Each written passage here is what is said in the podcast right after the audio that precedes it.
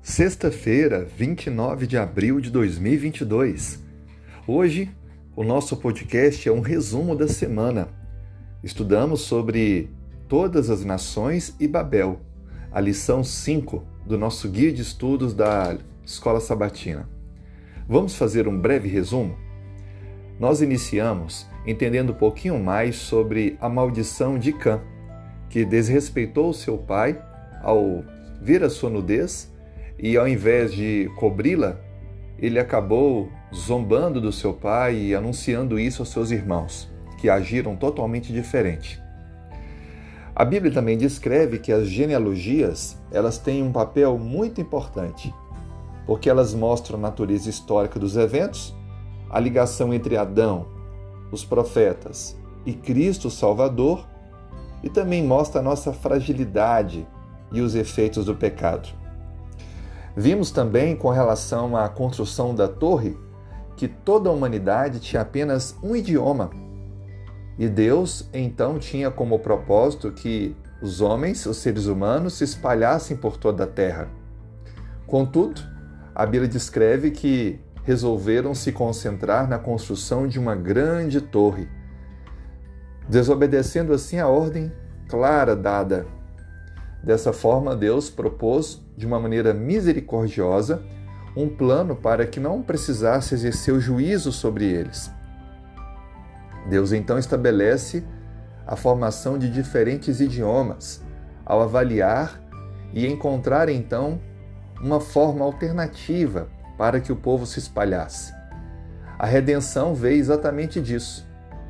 A grande bênção foi Deus, em sua graça, permitir ao povo poder se espalhar, porque se permanecessem ali, a maldade, a violência, o egoísmo, o orgulho tomariam conta de todos os seres humanos. Deus sempre age com misericórdia e graça. Ele nunca emite seu juízo sem antes dar todas as oportunidades. Recomendo que você leia o livro Patriarcas e Profetas. Procure logo no início o capítulo que fala sobre a Torre de Babel quero deixar aqui algumas palavras muito importantes, citando esse, esse importante livro. A autora diz: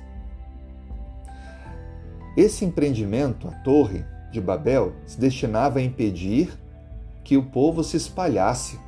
Deus determinou que os homens se dispersassem pela terra para povoá-la. A magnificente torre atingindo os céus tinha por objetivo permanecer como um monumento ao poder e à sabedoria de seus construtores, perpetuando sua fama às últimas gerações. Os moradores da planície de Sinar não criam no concerto de Deus de que não mais trariam dilúvio sobre a terra. Muitos deles negavam a existência divina e atribuíam dilúvio à manifestação de causas naturais. Outros ainda criam em um ser supremo e que fora ele que destruíra o mundo antediluviano. O coração deles, assim como o de Caim, ergueu-se em rebelião contra aquele ser.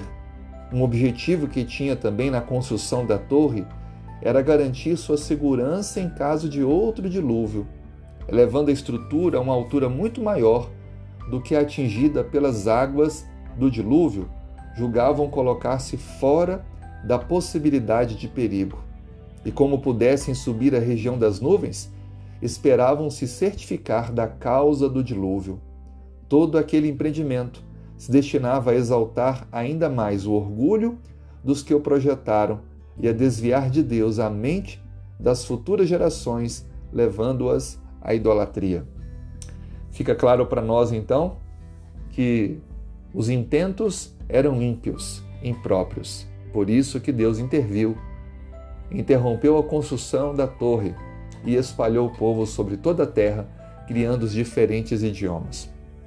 A boa notícia é que quando Cristo voltar, falaremos o idioma único, todos nós nos entenderemos e assim viveremos eternamente com o Senhor. Vamos então juntos fazer uma oração?